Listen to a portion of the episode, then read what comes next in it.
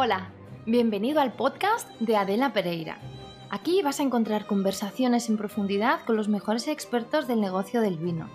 Tratamos temas que van desde el enoturismo al e-commerce, pasando por clubes de vino y venta a cliente final. Exploramos soluciones prácticas y discutimos las últimas tendencias. Todo para darte ideas y que atraigas a los visitantes adecuados, aumentes tus ventas directas y enamores clientes fieles. Venga, que empezamos. Hola a todos y hola Luis, bienvenido y bien hallado. ¡Qué maravilla! Yo hoy me da la sensación de que es fiesta mayor porque mi amigo Luis Tolosa está en el podcast. Así que muchas gracias por venir a charlar un ratito conmigo, Luis. Pues gracias a ti, Adela, encantado. Qué gusto. Bueno, eres más que conocido en el sector, pero aún así me gustaría presentarte muy brevemente, ¿te parece? Muy bien. Vamos. A ver, Luis Tolosa nació en Barcelona y ahí vive en la actualidad. Además, tiene el privilegio de vivir muy, muy cerca de la Sagrada Familia, que a pesar de las hordas de turistas, a mí me parece un lujazo vivir al lado de la Sagrada Familia. Él es cosecha del 68, por cierto, que fue unas, un año bisiesto y dicen los supersticiosos que dan mala suerte, pero parece que no, que en su caso no es así. Él es sociólogo y escritor Lleva 25 libros publicados sobre vino y enoturismo y, atención al dato, ha vendido más de 100.000 ejemplares, que no es lo mismo publicar que vender, son dos mundos diferentes. Seguro que le has escuchado en sus numerosas conferencias y cursos sobre comunicación del vino o has leído alguno de los más de 200 artículos sobre promoción y marketing del vino y el enoturismo que ha escrito. Tiene 12 premios nacionales e internacionales en París, Frankfurt y Pekín, entre otros. Y también es profesor en la Escuela de Nuturismo de Cataluña, en la Escuela de Nuturismo de Castilla y León, en la Universidad Abad de Oliva y en la Universidad de Barcelona. Y hace poco he visto yo que te entrevistaron en la contraportada de La Vanguardia, por cierto, enhorabuena, eso es un hito, donde decías que estabas especializado en la sociología del vino, que me parece un concepto como fantástico, pero por favor, amplíanoslo un poco. ¿Qué es la sociología del vino y sobre todo, qué aplicación tiene? Bueno, eh, yo soy sociólogo de formación y entonces, por lo tanto, escribo sobre vinos eh, y sobre no turismo pero no soy sommelier ni soy enólogo, ¿no? Entonces, bueno, son a veces diferentes formas de aproximarse al vino, ¿no? Entonces, yo que doy clases en cursos de sommelier, por ejemplo, eh, eh, aparte de la geografía del vino, el tema central es el análisis sensorial, ¿no? Entonces, pues se habla mucho de, colores, de aromas y de gustos, ¿no? y y, los enólogos ya sabes que son especialistas en la transformación de la uva en el vino. Por lo tanto, en, esos, en esas dos materias, sin duda todos ellos saben más que yo. Entonces, desde mi disciplina, la sociología, lo que más me interesa a mí del vino son los aspectos culturales del vino. La arqueología del vino, la historia del vino, la economía del vino, el paisaje del vino, el turismo del vino, las biografías del vino, los emprendedores del vino, las estrategias eh, de desarrollo del sector del vino y del sector del enoturismo. Eh, si a eso le sumo que he estado bastantes años haciendo estudios de mercado, que es una de las salidas para un sociólogo, pues eh, me encanta el análisis económico del sector del vino, me manejo bien con las estadísticas y me leo todo tipo de estudios. Y bueno, pues todo eso lo resumo en, que más o menos me posiciono un poquito en la sociología del vino. Súper interesante. Oye, ahora que te oigo, que por fin aparecemos en la RAE, que han aceptado el término enoturismo. Lo definen así, dicen, turismo por zonas de cultivo y producción de vino con vistas a los viñedos y bodegas y degustación de sus caldos. Bueno, ya solo hace falta que los procesadores de texto, los Words del mundo, dejen de mostrar la palabra enoturismo subrayada en rojo. y por cierto, que tampoco recogen el término fidelización, que también te lo subrayan en rojo. Sí. para mí esto es un drama, porque quizá la parte más importante de mi trabajo es esa, ¿no? La fidelización del enoturismo. Así que ya me he acostumbrado a estar constantemente subrayada en roja, yo me siento outsider total, ¿no? Bueno, volviendo a lo de la RAE. Bueno, me dejas que haga un, inciso con esto de la RAE. Qué definición tan pobre Y, tan, mal redactada, ¿no? Sí, sí, a mí yo creo que fíjate que la redacción me parece penosa, vamos a decirlo así entero y por qué no vamos a decirlo, además es lo que pienso, ¿no? Yo creo que lo que más me ha dolido ha sido lo del caldo. ¿Tú crees que los convenceremos a los señores de la RAE y, de una vez nos quitaremos de encima lo del caldo en algún momento? ¿Será bueno, la, propia RAE crea esa confusión, esa confusión cuando te vas a la descripción de caldo y aparte de la sopita calentita de verduras y pollito, pues eh, pone una acepción como jugo de otras cosas, entre ellos frutas y especialmente el vino. O sea que la propia RAE la ha liado. Y luego es un término que quien no es del sector del vino y no escribe nunca sobre vinos, y entiéndase eh, periódicos y revistas que no son del vino, que de vez en cuando nos piden artículos sobre vino, y que llega al corrector de estilo y ve que en un mismo párrafo pone tres veces la palabra vino, como buen corrector de estilo quiere buscar un sinónimo para la segunda, y, lógicamente con, buen criterio de persona que no es del sector, eh, pues busca en la RAE, encuentra que el sinónimo es caldo y te sustituye vino por caldo. Eh, pero, pero en el sector del vino jamás he oído a ninguna persona de ninguna bodega, decente, ni a ningún sommelier ni a ningún enólogo decir caldos. Es una palabra que solo utiliza quien habitualmente no se maneja en el lenguaje del vino. Ese es, eh, ahí delata, eh, esa definición de la RAE delata que no han consultado a ninguna persona del sector del vino, porque entonces no aparecería esa palabra. Pero luego también creo que hay un error gramatical al inicio brutal. Y es que tú no puedes hablar de zonas de cultivo y producción de vinos, porque los vinos no se cultivan. En cualquier caso, sería zonas de cultivo de viña y producción de vinos. Pero si tú pones cultivo, te lo digo porque mi hijo de nueve años ahora está estudiando el lenguaje y estudian estas cosas, ¿no? Las construcciones gramaticales. O sea, no puedes decir cultivo y producción de vinos, porque estás, estás diciendo que vinos eh, es el sujeto de dos acciones, ¿no? De, del cultivo y de la producción. Y los vinos no se cultivan. Pero esto yo creo que, a partir de los ocho años ya te das cuenta que no está bien construido, ¿no? Entonces no lo sé. Supongo que ahí detrás debe haber grandes profesionales de la lengua española y debe haber, no sé, o alguien en prácticas o... Nos ha tocado de prácticas. tocaron las palabras en agosto que estaban todos en la playa o algo, no sé. La verdad es que están poco acertados. Muy flojo y una pena, pero bueno, en fin. Bueno, miedo me da si algún día atacan el término fidelización que le van a hacer a mi trabajo. Entre uno y otro me lo van a masacrar. Venga, ya que estamos aquí así animados, me gustaría que que abramos eh, un melón en lo turístico, ¿no? Me gustaría que hablemos del mundo premium, porque yo creo que nos encanta decir eso de no turismo premium. Creo que a la gente en general le da la sensación de que suena mejor, porque todos queremos ser importantes y además como que tiene pinta de ser mucho más rentable, ¿no?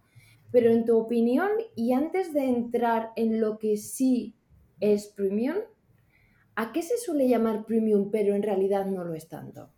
Que yo sé que este, este tema es uno que, de los que te toca a ti. Bueno, tú sabes que he estado trabajando con el Consejo Regulador de, la Denominación de Origen Calificada Rioja. Eh, este tema específicamente es, para mí es una denominación de origen que intenta trabajar todo muy bien y, bueno, han querido que lo trabajemos un poquito más en serio. Pero en general, en general, cuando tú haces una búsqueda de oferta de enoturismo premium, básicamente lo que te encuentras es falso premium. Es decir, hay un poco el tópico, un poco eh, esa idea de que premium es que en lugar de 10 euros te voy a cobrar 20 y que en lugar de 3 vinos te voy a dar 4 vinos. O 5, o 5. Eso en términos eh, estrictos es un upgrade, ¿no? una pequeña mejora del servicio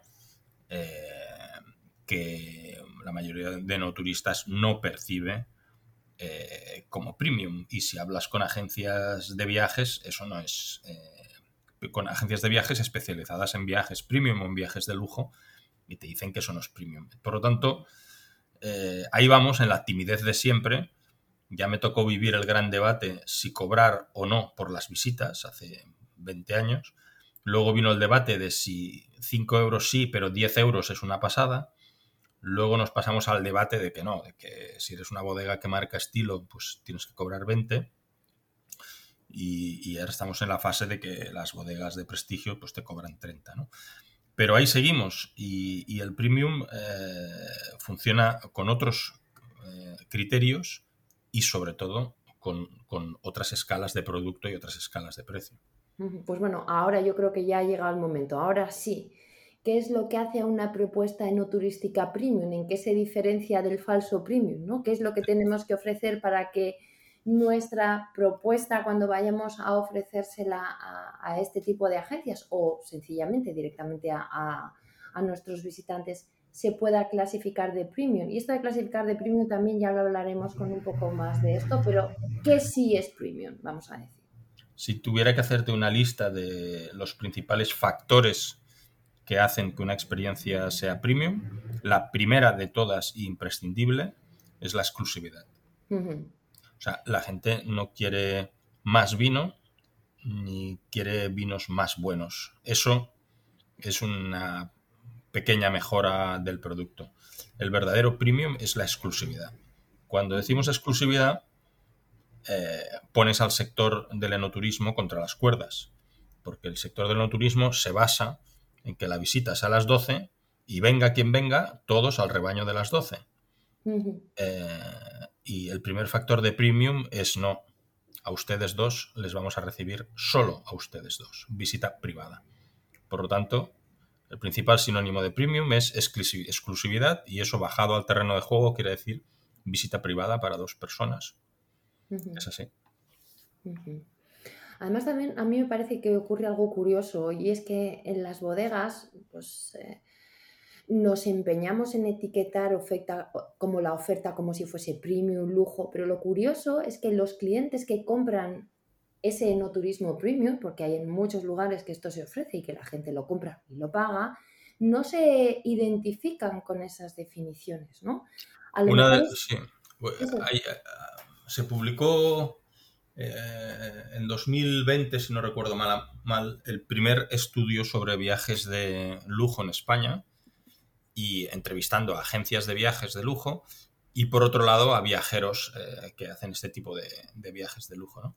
Y precisamente uno de los factores latente, eh, evidente, tanto en un colectivo como en el otro, efectivamente es lo que tú dices. Ni uno ni otro se identificaba con estas eh, terminologías. Bueno, entonces, ¿por qué las utilizamos? Pues por desconocimiento de este segmento turístico concreto, que es el de los viajes premium o viajes de lujo. Sí, reflexionamos un poco, es casi como si dijésemos, es como viajes para ricos. Y claro, como yo soy rico, tengo que viajar en este estilo. Es súper raro, o sea, no... El premium tiene, tiene, el premium tiene muy poco que ver con los dorados. ¿Sabes? Eso es. La gente se imagina ricos y que quieren muchos dorados, ¿no? No, no, no. Bueno, eso es un segmento muy específico de nuevos ricos, sobre todo de, de, países. Depende de qué países, eso es. Sí, de países en vías de desarrollo, que sabes que tienen eh, cúpulas, eh, algunas capas sociales con mucho nivel adquisitivo y algunos de ellos buscan esas cosas, ¿no?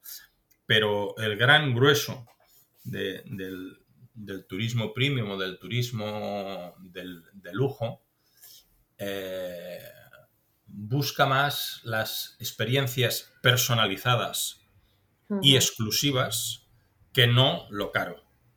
¿eh? O sea, por decir todo de alguna forma, eh, sí, que, sí que en un momento dado prefieren un vino de 80 euros que un vino de 10 euros, lógicamente pero esa calidad del producto la dan por supuesta. Lo que, quieren es, lo que quieren es que la cata sea con el propietario de la bodega. Y, en exclusividad para ellos, ¿no? Entonces, y si además ese es un propietario de la bodega que habitualmente no recibe a nadie, pues todavía más. Y si es la primera vez que recibe a unos eh, enoturistas, pues todavía más, ¿no? Y si además promete que jamás recibirá a ningún enoturista más, pues todavía más. Ese es el famoso, siempre me ha parecido un buen ejemplo aquello que se decía, ¿no? Si de repente yo llego y te regalo una piedra, tú dices, bueno, pues mira, Adela me ha regalado una piedra, ¿vale? Pero si te digo que esa piedra fue la primera que se obtuvo cuando se derrumbó el muro de Berlín, pues ya esa piedra no es solo una piedra, ¿no? O si te digo que es una piedra que en realidad es muy pequeña porque es un fragmento de una chinita que se trajo Neil Armstrong de la primera vez que subió a la luna y no eres terra como como es que últimamente estoy viendo muchas cosas sobre terraplanistas, ¿no? Si verdaderamente crees, tú crees que, que, que, hemos subido a la luna y que fue Neil Armstrong y yo te regalo un fragmento de una chinita que se le quedó pegada a la bota espacial, pues esa piedra tiene un, valor increíble, ¿no? Pues yo creo que es un poco lo mismo. Hay, hay, yo lo sintetizo en, cuatro pilares eh, fundamentales. ¿no? El primero y más importante es la exclusividad. O sea, esto, es, esto es especialmente para mí, esto es personalizado para mí y exclusivamente para mí. Eh, el segundo pilar es el de la calidad superior, pero con mucha menos importancia que el anterior. ¿eh? te puedes tomar un vino un crianza sencillito, lo importante es que te lo estás tomando con, el propietario de la bodega, ¿no? Si además se llama eh, Álvaro Palacios, eh, pues eso adquiere una dimensión tal que aunque te tomes un, vaso de agua con él, ¿no? Eh, y luego hay un factor de, importantísimo también de, de creatividad e innovación, es decir, que sea algo que se hace por primera vez, que es único que es eh, la primera vez que, ocurre. Y luego ya sabes que está muy influenciado todo esto por todo ese tema eh, pues del estatus social, de la diferenciación, eh, del, vivir emociones superiores vinculados, vinculadas a, esa experiencia o a ese producto. y, bueno, ahí hay un complejo eh, espacio psicosocial que hay que entender y es por qué las personas hacen esas cosas. Y al final, detrás de todo esto, lo que hay es la búsqueda de la realización eh, personal a través de estos productos y de estas eh, experiencias. Una es como que más lo uno pasa de moda, ¿no? sí, bueno, eh, eh, una vez superadas, ya sabes, las necesidades básicas de alimentación y de seguridad, pues en la cúspide está esa realización personal que cada uno la busca a través de dos vías, ¿no? La realización personal interna, contigo mismo, y una realización, porque somos animales sociales, una realización personal a través del reconocimiento de los otros, de la superioridad eh, ante los otros. ¿no? Eh, y entonces, por eso eh, es bastante interesante la aportación que puede hacer la psicología o la sociología a este tipo de, enoturismos o de turismos o de formas de consumo, ¿no? Porque no se trata de que el vino sea muy bueno, hay mucho más que eso. Sí. Ahora que hablamos de pirámides, mm, y además relacionado con algo que has citado hace un momento, creo que también hay que tener en cuenta que existen muchos lujos. ¿no? Susana Campuzano, en, su obra de referencia de la fórmula del lujo, habla de en esa pirámide que la base tiene el upscale, pero luego viene el premium, el lujo, el superlujo y el ya no va más, ¿no? ¿Nos puedes hablar un poco de estas segmentaciones? Porque yo sé que conoces muy bien su trabajo y que lo has aplicado al enoturismo. Sí, eh, estuve buscando diferentes eh, modelos, eh, diferentes teorizaciones sobre el turismo de lujo para ver cuál podríamos aplicar mejor al enoturismo, ¿no? y, la verdad es que creo que es un... ella es un referente, Susana, entonces, bueno, eh, fue el modelo que me parecía que mejor se podía que mejor se podía adaptar. Ella, sobre todo, ha trabajado con, con Chanel, aparte de otras marcas, porque tiene una consultoría, pero el, modelo de Chanel eh, es el modelo el en el que me basé bueno, para intentar teorizar sobre el enoturismo de lujo. Y, y, básicamente eh, ella lo escala de esa forma y al hacer ese escalado es cuando te das cuenta que muchas de las cosas que estamos ofreciendo en enoturismo están en esa primera escalita, ¿no? En esa primera escalita que es el, el, el, grade, el, perdón, el, upgrade, ¿no? Entonces sí, por encima está el lujo, el super lujo, y luego hay una categoría ya eh, que podríamos llamar estratosférica, ¿no? Porque eh, a veces yo creo que no somos conscientes de a qué niveles se puede llegar. Ahora yo creo que todos hemos oído hablar del turismo espacial, ¿no?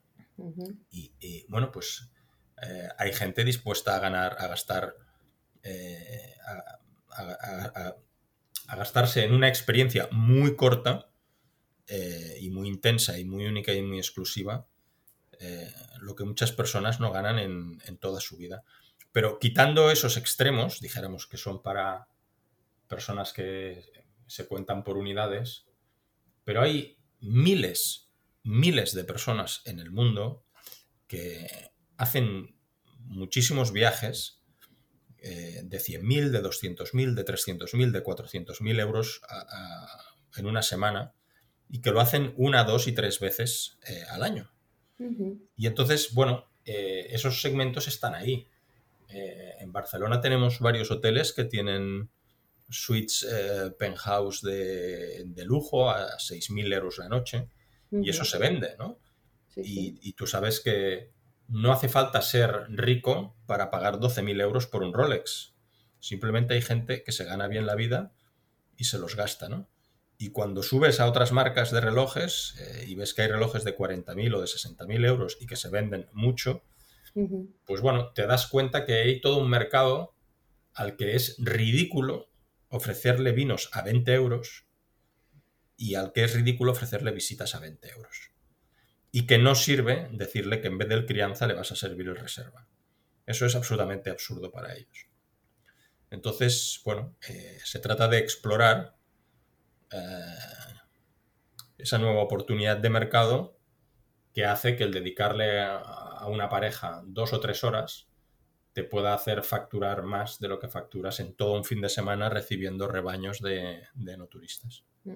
Mira, ahora que sacas ese tema, mm, es que yo últimamente veo muchos bodegueros dolidos con el enoturista y los que ponen de una forma amable, ¿vale? Porque no sé si es dolidos con el enoturista, con el enoturista o directamente que odiando el enoturismo, ¿no? Sobre todo con el enoturista nacional, porque te dicen, jo, es que vienen a tu casa, les dedicas dos horas, se van tan contentos, pero sin comprar ni una botella, y así yo no quiero hacer enoturismo, ¿no?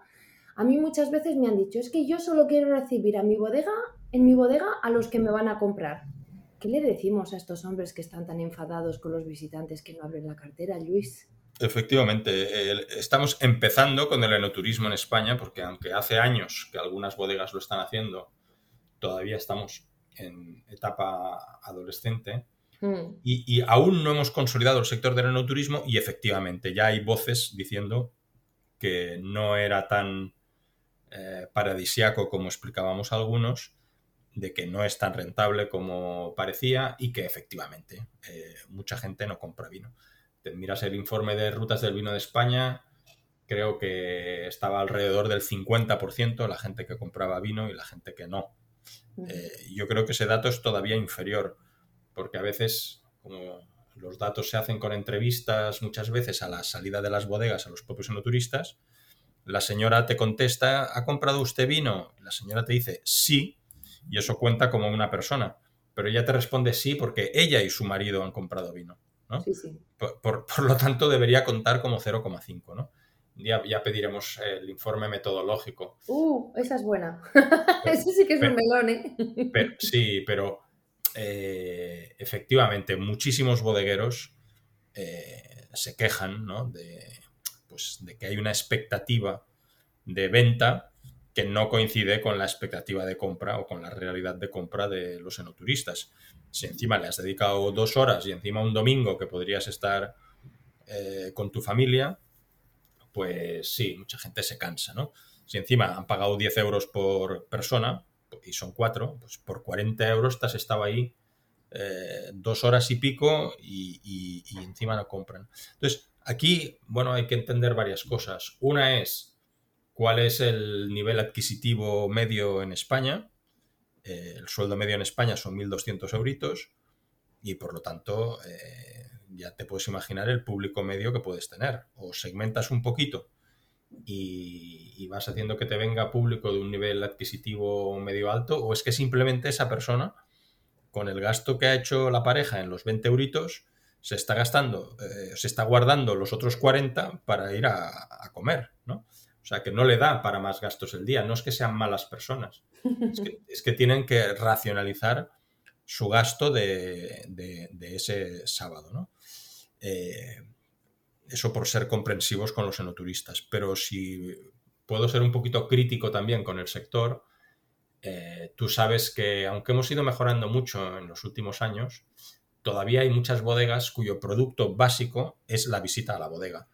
Y, la visita a la bodega consiste en, enseñarte, en hacerte un recorrido por las instalaciones para enseñarte la tolva, los depósitos de fermentación, las barricas y la cadena de embotellado. Tú sabes que eso es muy parecido en todas las bodegas y además, mientras te lo enseñan, te explican el proceso de elaboración del vino que a la que has ido a dos o tres bodegas, pues es muy parecido en todas. Por lo tanto, eh, al final es poco sexy, eh, poco seductora, eh, incita poco a la compra, una visita, pues un poquito como todas, un poquito aburridita y explicando lo mismo que lo de la bodega de enfrente, que ya nos, nos lo han explicado en la bodega de enfrente a las 10 y llegamos a las 12 a la tuya. Entonces, eh, se suman las dos cosas. Eh, a veces ha sido poco sofisticado eh, la creación de producto enoturístico y la verdad es que no motiva mucho a la compra. Si a eso le sumamos que algunas catas de vinos al final de la, de la visita tampoco siempre están hechas muy bien, eh, pues la verdad es que no le has tocado el corazoncito al enoturista para que llegue a la tienda y se vuelva loco por, comprar alguno de tus vinos. Entonces, hay muchos factores ahí y no siempre es que el público sea un cara dura. A veces es que a lo mejor tú tampoco has hecho bien todo el proceso de seducción y venta. Mm. De hecho, en tu libro Marketing del Enoturismo, 12 errores habituales y 12 propuestas alternativas, ahí tú hablas mucho de los grandes pecados de este sector. Yo me acuerdo que la primera vez que lo leí me eché las manos a la cabeza, porque de verdad que es para hacernoslo mirar, ¿no? Pero en el mismo libro también ofreces la otra cara de la moneda, también hablas de las soluciones. Y tú que has visitado infinidad de bodegas en medio mundo, háblame de las que lo hacen bien. Venga, dinos una que te haya ganado el corazón, pues por la oferta no turística o sin dar nombres, por una experiencia, porque a veces tengo la sensación que desde el sector somos ultra críticos con nosotros y verdaderamente tenemos un amplio, un gran camino por recorrer, pero también haremos algo bien, ¿no? Luego las reviews en, Google dicen que también a la gente le gusta lo que hacemos. Claro, claro. Dinos algo. No, ese libro, Adela, lógicamente es un libro eh, crítico eh, y, ese libro en concreto pues quiere poner en evidencia 12 errores habituales que todos sabemos. Yo mm. creo que yo simplemente los ordené y los sinteticé. Y unas propuestas... junto, impresiona, vamos a ser sinceros. Sí, y luego las propuestas alternativas están basadas en todos los casos de éxito que yo he conocido. Mm. Entonces, simplemente en la columna de la izquierda, errores habituales, he puesto las cosas que hacen esas bodegas que nos llaman para que, le, para que les diga, que nos llaman para, y nos dicen, ¿qué puedo hacer? No viene gente. Eh, pues eh, lo que hacen esas bodegas lo pongo en la bodega a la izquierda. Y todo lo que he visto que hacen bien muchísimas bodegas está en la columna de la derecha. Por lo tanto, el libro, si, si, si no te dejas doler por las cosas que digo, sino que te lo miras con cierta tranquilidad, pues en, la columna izquierda está lo que hacen mal muchas bodegas y en la columna derecha está lo que hacen bien muchas bodegas. Y aparte, eso es uno de mis libros concretos, pero tú sabes que tengo más de 20 libros eh, en los que lo que me dedico es a hacer una alabanza eh, extrema del enorme potencial que tiene el vino y el enoturismo en España, ¿no? Y que hago una recopilación de mis guías de enoturismo, es una simple recopilación de todas las bodegas que yo recomiendo visitar, ¿no? Eh, por lo tanto, ese es mi libro más ácido, eh, pero mis otros 25 libros creo que son eh, muy amables. Eh, esa conferencia que le he dado mil veces de marketing del enoturismo, 12 errores habituales, 12 propuestas alternativas. Tengo una conferencia que me la pide menos gente, porque yo creo que la gente también es un poco más soca. Nos va el rock and roll. Tengo una conferencia sobre 50 casos de éxito de enoturismo en España, que es eh, preciosa y toda positiva, ¿no? Pero a veces parece... Sí, a veces que parece que tienes que presentar las cosas en blanco y en negro para que destaque eh, más lo blanco, ¿no? Eh, pero presentas una de 50 casos de éxito en donde todos son colorines bonitos y bueno, y parece que tiene menos eh, impacto, ¿no? Pero efectivamente te voy a poner tres ejemplos que para mí son muy buenos de mi última eh, experiencia como jurado de los premios Best of de, turismo en Rioja, por ejemplo, ¿no? Eh, el caso de Vinícola Real, 200 monjes, ¿no? ¿Qué te voy a decir yo? Con, nuestra amiga Sara. ¿Recuerdas a Sara y a Miguel Ángel y a Dani? Sí, claro. Una de las mejores eh, profesionales de no turismo que tenemos en España, montando un proyecto de enoturismo brutal eh, que va más allá de la oferta enoturística de la bodega, es eh, una oportunidad de desarrollo eh, y de recuperación patrimonial para todo un pueblo y por la trascendencia que tiene de desarrollo y de valor para toda la comunidad autónoma y para todas las rutas del vino de Rioja, tanto la ruta del vino de Rioja Alta como de Rioja Oriental como de Rioja Alavesa, porque a pesar de esas divisiones eh, político-administrativas, Rioja es una y cuando circulamos por allí no estamos todo el día pensando si la viña de la derecha es, navarra o riojana o, alavesa. ¿no? Y, en los mismos premios Best of, creo que es admirable el proyecto de recuperación que ha hecho Solar de Samaniego en La Guardia, de recuperación de esa arquitectura industrial eh, monstruosamente gigante eh, de aquellos años en los que las bodegas se orientaban a la producción eh, de gran volumen, te encuentras con esos depósitos de hormigón de un, millón de litros y, qué haces con ese mamotreto cuando llegas al 2020 y, el mundo ha cambiado y 50 años después no, no, es esa la línea de producción de muchas bodegas en Rioja y, en España, ¿no? Y entonces pues generan, generan un, un, lienzo maravilloso, ¿no? generan ahí eh, un proyecto eh, vinculando arte, literatura y creando un espacio absolutamente brutal, mm. sobrecogedor. Eh, es imposible no estar mirándolo y sentir algo muy fuerte por la creación de un espacio absolutamente singular y que podría merecer un, viaje desde cualquier punto del vino, eh, desde cualquier punto del vino para visitar eh, esta bodega. Y por ejemplo, la tercera, que me viene ahora a la cabeza, por seguir con los premios Besov, que premiamos a Campo Viejo también en, en la categoría de enoturismo e innovación, porque a veces tantas bodegas haciendo lo mismo y te aparece Campo Viejo y te monta su, eh, su experiencia sensorial metiéndote en un cubículo en donde pruebas eh, un vino con luz blanca, luego te lo hacen probar con luz roja y luego con luz verde y te das cuenta de que el mismo vino tiene eh, aromas y sabores absolutamente diferentes. Y luego lo mismo con música clásica o con un poco de heavy metal. Y te das cuenta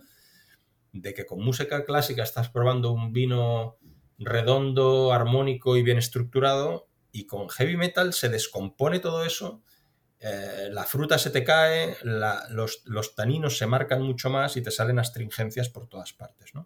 Entonces, eh, eso avalado por, un profesor de la Universidad de Harvard y después de haber pasado eh, por este experimento en una feria de Londres, no sé, tres o cuatro mil personas, es decir, con toda una construcción detrás teórico-académica para hacer una disertación sobre sobre cómo eh, te puede afectar la degustación de un vino factores externos como la música eh, o como la luz, el color de la luz, y eso nos hace pensar a todos ¿no? que no es el mismo vino eh, el que tú sientes cuando estás en una comida de negocios, cuando estás en una cena romántica o cuando has llegado un lunes destrozado a casa de trabajar y te lo tomas para relajarte. Ese mismo vino sabe de tres formas diferentes y, ellos ahora tienen este cubículo ¿no? en, ahí en Campo Viejo donde los enoturistas pueden vivir esta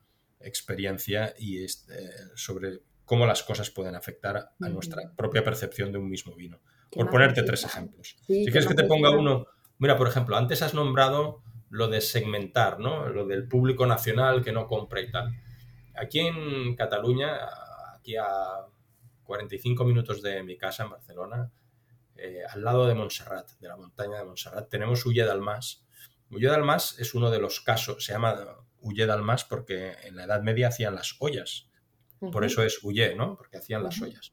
Y más es la masía, ¿no? Es una masía fortificada que hace mil años que pertenece a, la misma familia. Bueno. Y Ulle d'Almas eh, hubo un momento en que tuvo que hacer un plan estratégico de enoturismo, que es una cosa que hacen muy pocas bodegas, y, en su plan estratégico tomaron una decisión importantísima y es eh, no querer que vengan catalanes como público central, eh, sino concentrarse en los enoturistas. En un momento antes de la pandemia, perdón, en los, concentrarse en los turistas, no en los enoturistas, en los turistas. Aprovechando antes de la pandemia que Barcelona recibía alrededor de 8 millones de turistas eh, al año. Y tuvieron la valentía de comprar un autobús, un autocar, que vale un pastón, y la valentía de tener una salida diaria a las 10 de la mañana de Plaza Cataluña, hubiera gente o no, para combinar visita a Montserrat y luego visita a la bodega con comida en la bodega. Y eso costaba 70 eh, euros si comías de pie y 90 euros si comías sentadito. Es decir, sí que hicieron una inversión en un autobús, y una inversión en comercializar ese producto y, asumieron el riesgo de que haya gente o no, nuestro bus está ahí, ¿no? Eh, fíjate qué diferente es con la bodega de si tenemos una reserva previa, vamos el domingo, pero si no hay ninguna reserva, ni vamos, ¿no? Como me he encontrado, llegar a una bodega un domingo a las 11 de la mañana, tocar el timbre eh, y que no haya nadie, y bodegas grandes, ¿no? Entonces, eh, bueno, empezaron con, con 2.000 visitantes, al año siguiente 10.000, al siguiente 20.000, al siguiente 30.000 y en 4 o 5 años estaban en 70.000 visitas al año, a 70, 90 euros. Bueno, pues eh, quien lo planifica bien, quien lo hace bien, quien entiende que el enoturismo ya no es sector del vino, sino que es sector turístico, quien entiende eso y empieza a, funcionar con lógicas turísticas, le empieza a ir bien el negocio muy rápido. Y de hecho, volviendo a lo que me preguntabas antes de los casos de éxito, creo que en estos momentos el enoturismo en España se está dividiendo en tres grupos. Eh, hay un gran grueso que se pasan el día preguntando qué hago para que venga gente. Hay otro gran grueso que se mueve eh, alrededor de las 2.000, 3.000, 4.000 visitas a 10 euritos y, lo suficiente como para pagar a la chica de no turismo y vender alguna botella. Ay, como odio esa expresión, la chica de no turismo, me mata. Bueno, lo, siento, pero... sí, es lo que hay, es lo que hay, pues la realidad, pero... Y, luego, y luego está un tercer grupo minoritario, eh, me invento un 10%, que ya están hablando de saturación. O sea, están hablando de cómo hacemos que venga menos gente eh, y además son seguramente las que más cobran, ¿no? Bueno, por lo tanto, eh, hay que saber si estamos en uno de esos tres grupos y por qué, y ver qué es lo que están haciendo los grupos, sobre todo este grupo minoritario.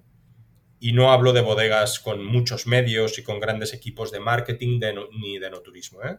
Estoy hablando de una pareja que no hacía visitas, un matrimonio que no hace visitas, que un día dicen vamos a hacerlo, pero vamos a hacerlo bien, y al cabo de 3, 4 años, eh, de las 40.000 botellas que hacen, 20.000 las venden a pie de bodega. Ay, mira, es que yo creo, acabas de dar en uno de mis puntos de dolor. Yo creo que muchas bodegas de las que sí que tienen un buen plan enoturístico deberían aspirar a convertirse en su mejor distribuidor. Es que creo muchísimo en la venta directa y es que veo cifras y ejemplos cada día. El problema es, y desde mi punto de vista, es que pensar que con poner una tienda online ya lo tengo hecho, ¿no? El principal reto de una tienda online es el tráfico. ¿Cómo llevo gente a mi tienda? Porque un e-commerce tiene un ratio de conversión, o sea, de cada 100 personas que entran en mi tienda online, ¿cuántos me compran? En términos generales, un buen ratio de conversión es un 2%, así, a, bulto, ¿no? ¿Vale? Pero un número grueso, digamos. Si tengo que competir con SEO o con ads, la mayoría de las bodegas están fritas, porque no olvidemos que en el ranking de las 10 tiendas que más vino venden en España no hay ni siquiera una bodega. Desconozco los rankings en otros países, pero no creo que sean muy diferentes. Pero, pero, las bodegas tenemos el enoturismo. Es algo además que ya hemos hablado en este podcast. Me acuerdo que cuando vino eh, Nico, Burr, que es el fundador del, de Drinks Co., eh, anteriormente Ubinun, ¿no? También hablamos de esto. Y la grandísima mayoría de las bodegas que tienen enoturismo no lo aprovechan, ¿no? aun a riesgo de ser, como se dice aquí en, La Rioja, una cansacuerpos, que es una palabra como bien riojana, o sea, una pesada, yo no me canso de insistir que la verdadera rentabilidad del enoturismo empieza cuando el visitante se va de la bodega. ¿Qué hace falta para que las bodegas sigan vendiendo cuando los visitantes se van de su casa? ¿Qué, qué podemos hacer para que no piensen que eso es algo que solo ocurre en Napa, Luis? Bueno, aquí hay dos temas estructurales eh, eh, complicados, ¿no?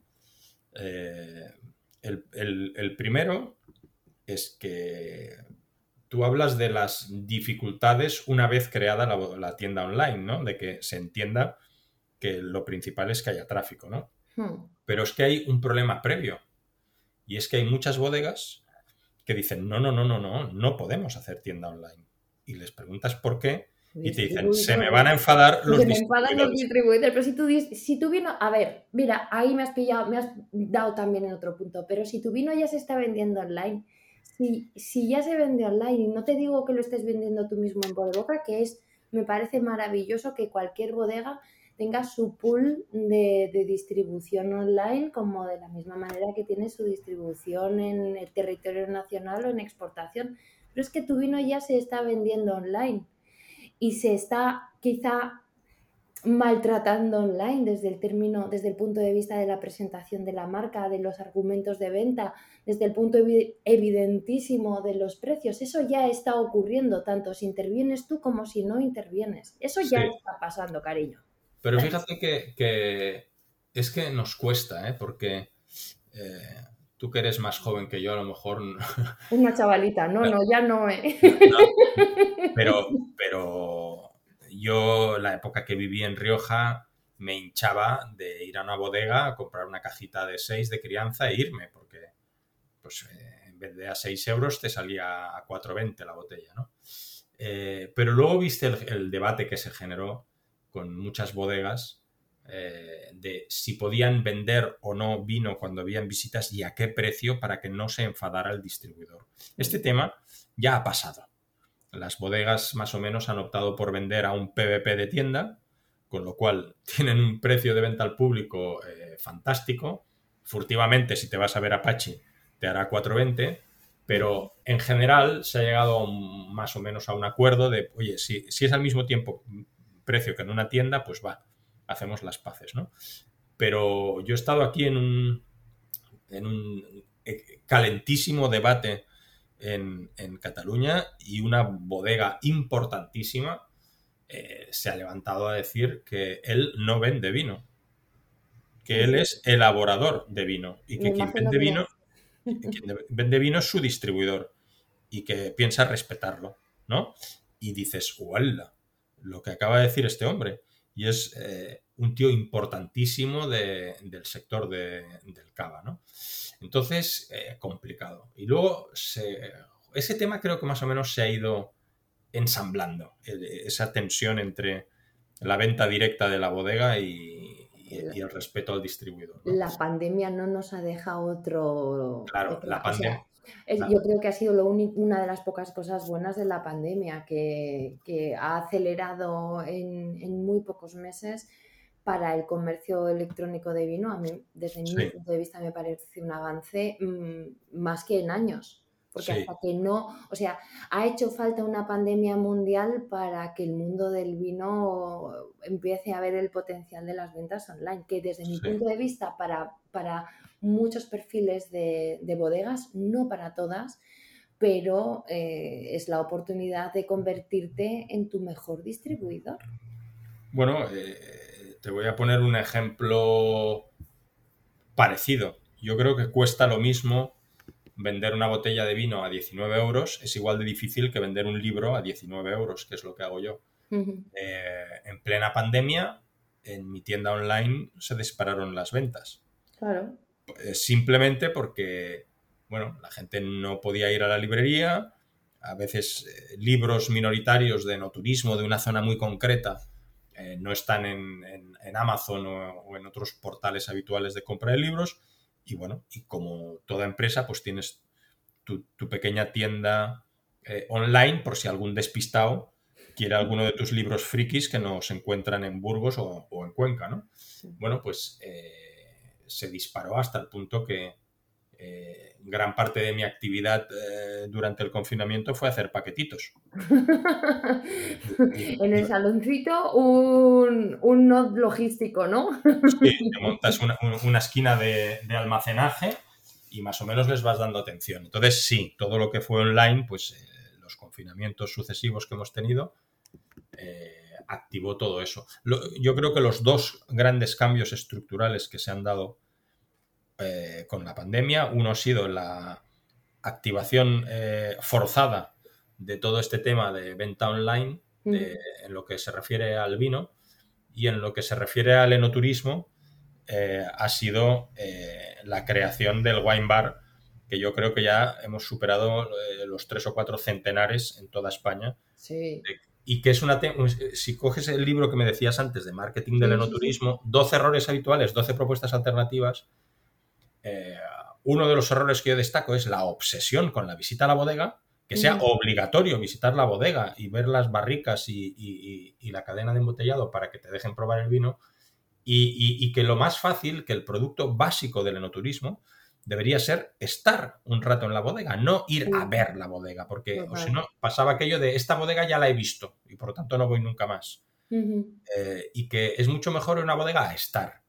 Entonces, eso que no, no, no muchas bodegas lo veían, eh, en, la post, en el post confinamiento ha ocurrido eso. Eh, las bodegas han visto que para que venga gente no podemos meter a la gente abajo en un caladito subterráneo súper estrecho, en grupos de 15, porque la gente no quiere estar tan cerca de otras personas. Y sin embargo, si le pones fuera, nada, unos palets eh, con un par de de, cojines eh, un poco mono, pues la gente viene y, se pasa ahí media tarde, ¿no? Viendo la puesta de sol. Entonces, eh, mira, solo aquí en la zona que más he estado trabajando estos últimos meses en el PNDES, quizás se han abierto 50 wine, bars en diferentes bodegas.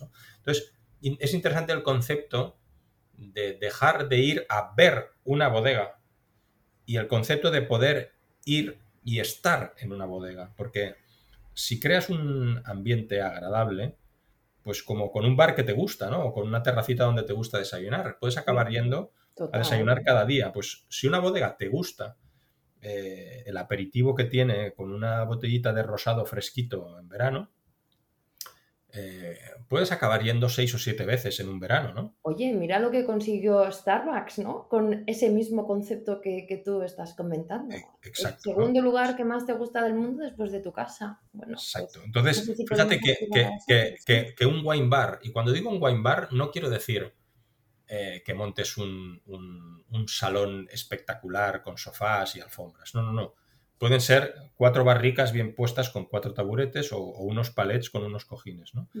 Pero fíjate que ese es un concepto de si le ha gustado, vuelva de aquí 15 días y traiga a sus amigos. Sin embargo, visita a la bodega, por lo tanto, el wine bar tiende más a la fidelización, pero la visita a la bodega es, un, es una estrategia de infidelización. Y la gente te lo dice, le dices, oye, ¿quieres visitar esta bodega? No, no, que ya la he visto. vamos, a otra, ¿no? Sí, sí. Incitas al vamos a otra. Se autocaduca. Eh, entonces, bueno, por eso te digo, y, luego visitando otras zonas enoturísticas del mundo, no se ve esa obsesión con enseñarte las instalaciones, ¿no? Eh, recuerdo uno de los días cogiendo mi libretita en la Toscana y una bodega pequeñita, Piaccio Piccolomini, muy pequeñita, eh, que me dijeron que iba mucha gente, fui y me dediqué a anotar de cada 10 coches que llegaban, cuántos querían visita y cuántos querían el wine tasting. Y la proporción era 8 querían el wine tasting y 2 mm. querían la visita a la bodega. Entonces, la gente lo que quería era ponerse en una barra, que le sirvieran eh, cuatro vinos, irlos probando y del que más le gustaban, compraban una cajita y, y se iban, ¿no? Pero no que te metan un rollo de una hora y media eh, y acabes viendo una cadena de embotellado, que es la cosa más ridícula que se puede ver. totalmente, totalmente. Entonces, seguiríamos aquí hablando un buen rato más, que ya nos conocemos, pero yo creo que va siendo momento de rematar. Y siempre terminamos con la pregunta que le hago a todos los invitados, y es la siguiente. A ver, ¿con qué persona o personaje vivo o muerto ¿te gustaría compartir una botella de vino? Ahí va. Esto me tendrías que pasar las preguntas antes para que, para que me lo preparase. Buah. Ah.